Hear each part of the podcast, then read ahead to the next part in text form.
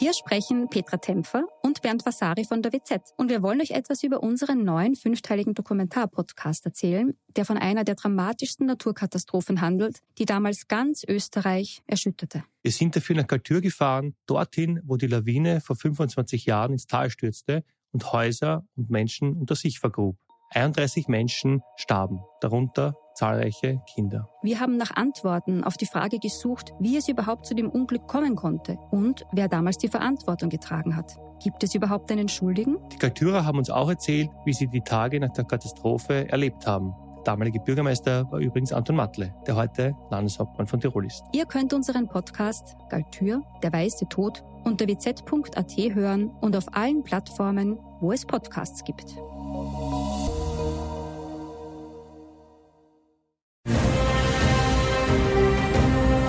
Sie hören stets bereit, den Podcast über Militär- und Sicherheitspolitik. Mein Name ist Herbert Bauer, ich bin Generalmajor im Ruhestand und werde in meinem Podcast militärische und sicherheitspolitische Themen allgemein verständlich erläutern. Grüß Gott und einen guten Tag. Heute möchte ich der Frage nach verschiedenen militärischen Taktiken und Begriffen nachgehen und diese einfach erklären. Der Ukraine-Krieg hat das bisher weit verbreitete zivile Desinteresse an militärischen Dingen vielerorts in den lebendigen Wunsch des Verstehens gewandelt. Immer wieder werde ich daher zu taktischen und militärtechnischen Dingen gefragt, wie zum Beispiel, was ist ein Kampf der verbundenen Waffen? Was bedeutet eingekesselt werden? Wie erfolgt ein Flussübergang? Was bewirken Drohnen? Wie kämpft die Artillerie? Braucht man noch Panzer? Kann Fliegerabwehr erfolgreich sein? Und vieles mehr. Gerne möchte ich hier ein paar Dinge aufhellen und über den State of the Art von taktischem Vorgehen, Zusammenwirken verschiedener Waffengattungen und operativen Planungen berichten. In den Show Notes empfehle ich Ihnen heute unter den Links ausschließlich die Videobeiträge meines Offizierskameraden aus dem österreichischen Bundesheer, Oberst des Generalstabsdienstes Dr. Markus Reisner, die konkret veranschaulichen, was ich Ihnen heute allgemein erkläre. Lassen Sie mir noch vorausschicken, dass mir die menschliche Dramatik eines Krieges sehr wohl bewusst ist. Ich hier aber berufsbedingt und als Experte zunächst nüchtern die militärische Auftragserfüllung, also eine Zielerreichung und den militärtechnischen Nutzen betrachte. Am Beginn meiner Ausführungen möchte ich über die Faktoren Kraft, Raum und Zeit sprechen. Bei militärischen Einsätzen geht es immer auch darum, wer, wo, wann wirksam werden kann oder wird.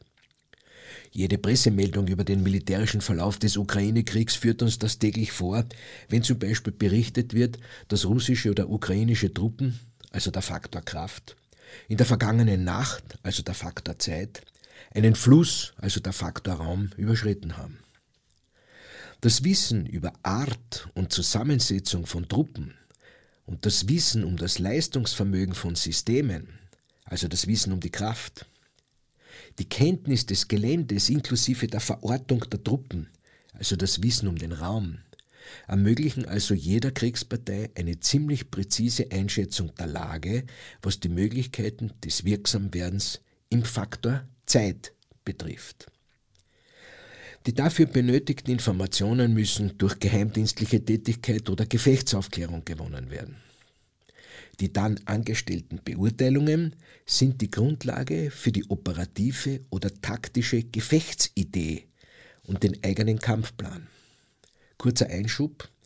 Taktisch ist die untere Ebene, operativ ist die obere Ebene und strategisch die oberste, auch politische Ebene. Kommen wir nun zu der taktisch oder operativen Gefechtsidee, zum Beispiel den Gegner einzukesseln. Mit Beginn einer Operation oder eines Gefechts treffen die Gegner meist frontal aufeinander. Das ergibt sich ganz einfach daraus, dass die angreifende Partei von A nach B will und die verteidigende Partei sich daher genau dieser Idee in den Weg legt. Nicht erst seit der Schlacht von Cannae 216 vor Christus ist es nun ein Bestreben, irgendwie in den Rücken des Gegners zu kommen. Gleichzeitig wird der Gegner aber auch weiterhin von vorne bekämpft oder gebunden, also niedergehalten, gezwungen, sich mit mir auseinanderzusetzen. Gelingt es in unserem Beispiel, dem Angreifer in den Rücken des Feindes zu kommen und sich mit den eigenen Kräften in einem Ring zu vereinigen, ist ein Kessel gebildet und der Verteidiger von seinem Hinterland und damit auch seinem Nachschub und von Verstärkungen abgeschnitten. Das ist das, was derzeit im Osten der Ukraine im Bereich Kramatorsk und Severodonetsk stattfindet. Wie kann sich so eine Situation weiterentwickeln? Die eingekesselte Partei könnte sich rechtzeitig aus dem Kessel absetzen, bevor er geschlossen ist. Gelingt das nicht mehr und der Kessel ist geschlossen, können sich diese Kräfte eigentlich nur mehr ergeben oder sie werden aufgerieben. Sie können allerdings auch versuchen auszubrechen, wenn das vom Oberkommando angeordnet oder genehmigt wird wobei die Eingeschlossenen dabei dann von anderen eigenen Teilen von außen unterstützt werden können. Die Order könnte aber auch lauten, ihr bleibt im Kessel und bindet weiterhin den Gegner. Was bedeutet so eine Entscheidung jeweils? Zieht das Oberkommando die Kräfte rechtzeitig heraus, können diese woanders noch einmal eingesetzt werden. Belässt man sie im Kessel, sind sie allalong verloren.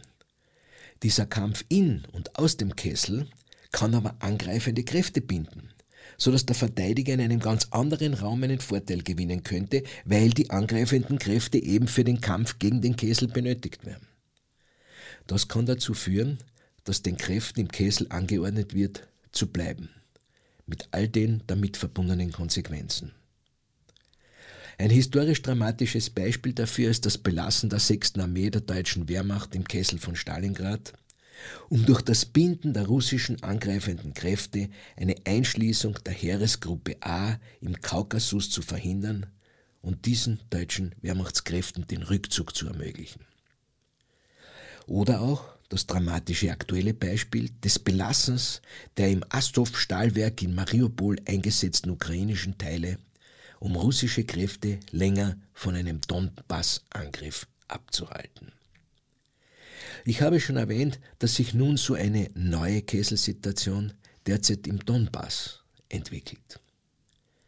Wie schauen aber die Gefechte hier oder auch grundsätzlich in so einer Situation aus? Wieder gehe ich nach den Faktoren Kraft, Raum, Zeit vor.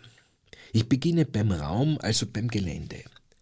Dieser Raum im Donbass beinhaltet Städte und Dörfer, dazwischen Wälder und Ebenen, Straßen und Eisenbahnlinien als Verbindungs- und Kommunikationslinien und als wichtiges zu erwähnendes Hindernis den Fluss Siversky Donetsk.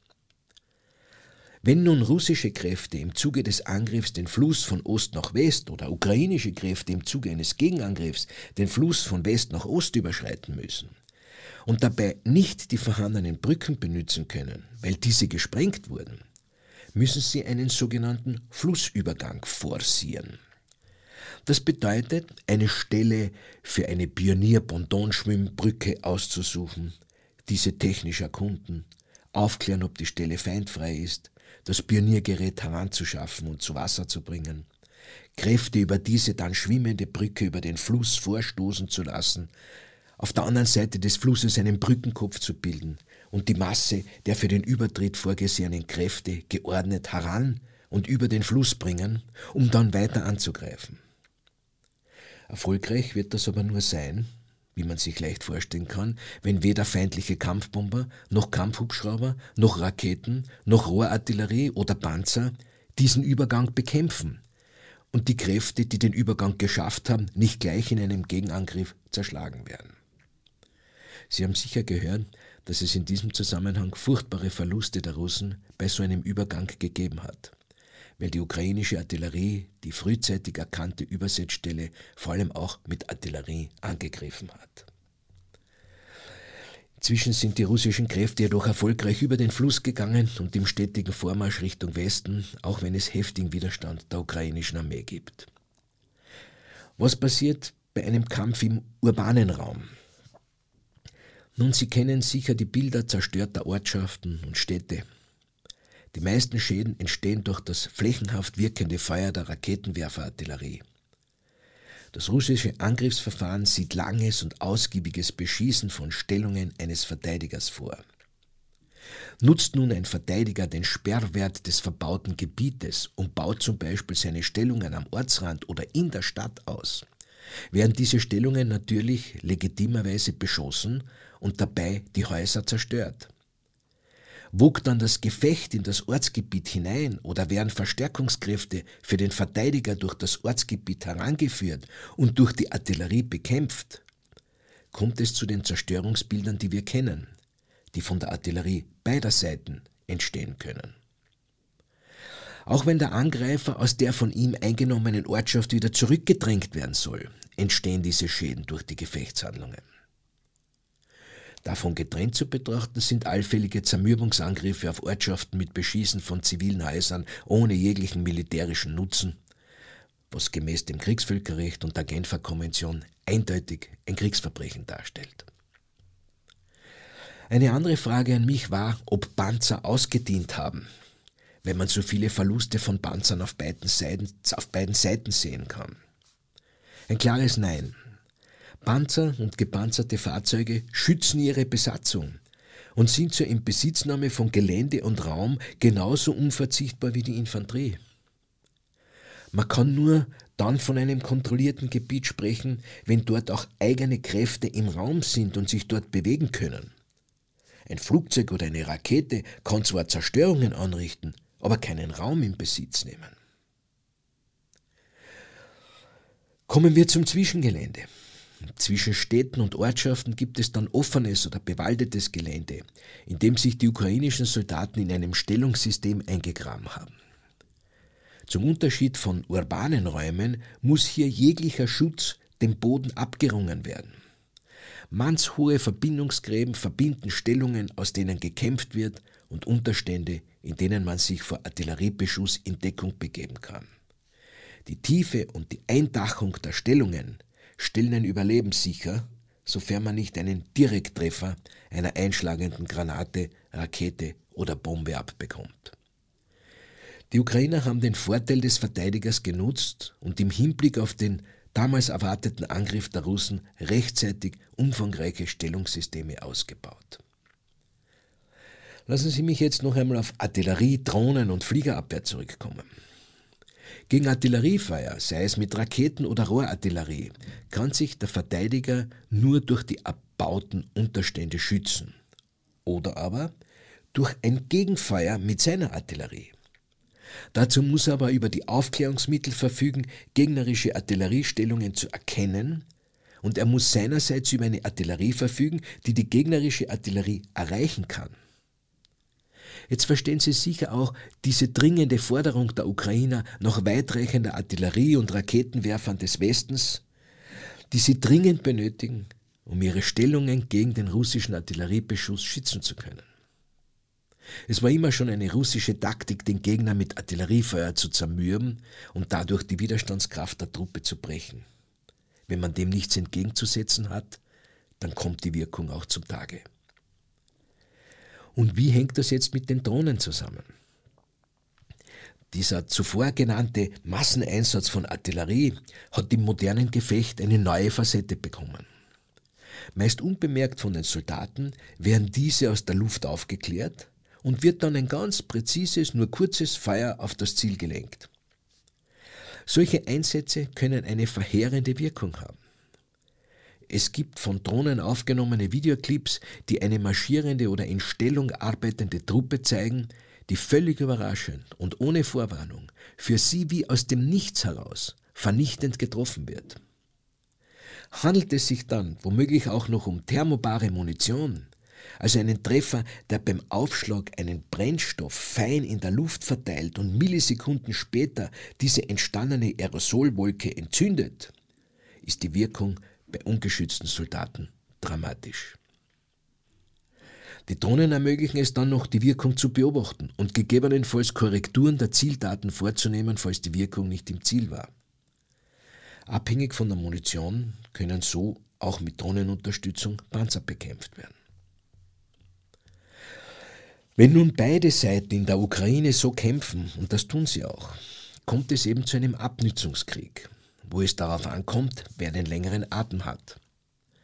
Das erklärt ein weiteres Mal, warum die Ukraine gegenüber dem größeren Russland im Nachteil ist und daher um Waffen ersucht. Weil sie die Verluste nicht selbstständig im gleichen Maß ersetzen können wie Russland. Wo es allerdings keine Verstärkung aus dem Westen geben kann und wird, ist bei der Anzahl der Soldaten. Hier ist Russland mit seiner großen Bevölkerung selbstredend im Vorteil. Noch ein Wort zu Gefechten am Boden im Zusammenhang mit Luftfahrzeugen. Nun, in so ein Gefecht am Boden können natürlich auch Kampfbomber oder Kampfhubschrauber eingreifen. Diesen muss nun wiederum eine Fliegerabwehr entgegengesetzt werden. Wenn also ein Stellungssystem des Verteidigers oder eine Kolonne des Angreifers ohne Schutz von Fliegerabwehr ist, können Kampfbomber und Kampfhubschrauber völlig ungehindert in das Geschehen eingreifen und einen Vorteil erzielen. So eine Fliegerabwehr kann radargesteuerte Raketen oder Fliegerabwehrkanonen beinhalten, welche natürlich ihrerseits damit zum Ziel der angreifenden Flugzeuge und der feindlichen Artillerie werden, aber umgekehrt auch eine tödliche Gefahr für die Luftfahrzeuge darstellen. Damit kann ich jetzt gut zu der Erklärung des Kampfes der verbundenen Waffen überleiten. Im Wesentlichen bedeutet das, alle bisher aufgezählten Taktiken, Waffensysteme und die dazu erforderlichen Soldaten zusammenzuführen und auf das beabsichtigte Ziel auszurichten. Lassen Sie mich das so erklären.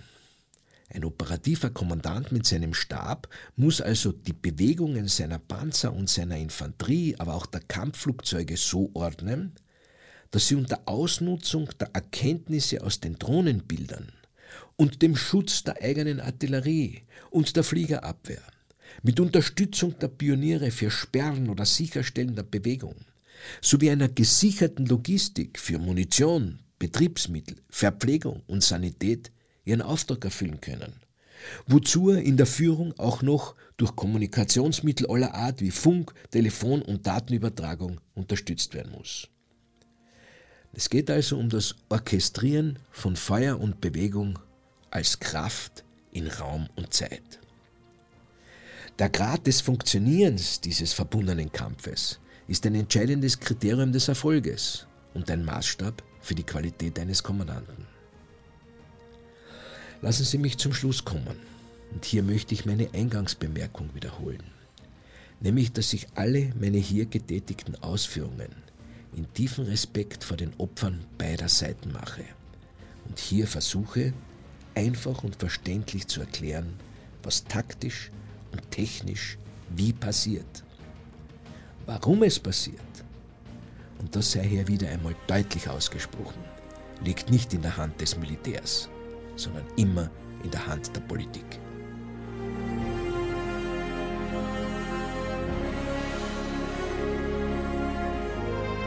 Sie hörten Stets bereit, den Podcast über Militär- und Sicherheitspolitik. Sollten Sie Fragen zum Militär oder zu sicherheitspolitischen Themen haben, schreiben Sie mir bitte ein E-Mail an stetsbereit at missing-link.media.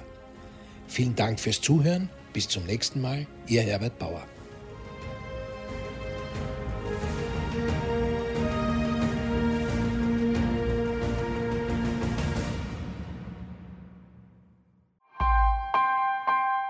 Missing Link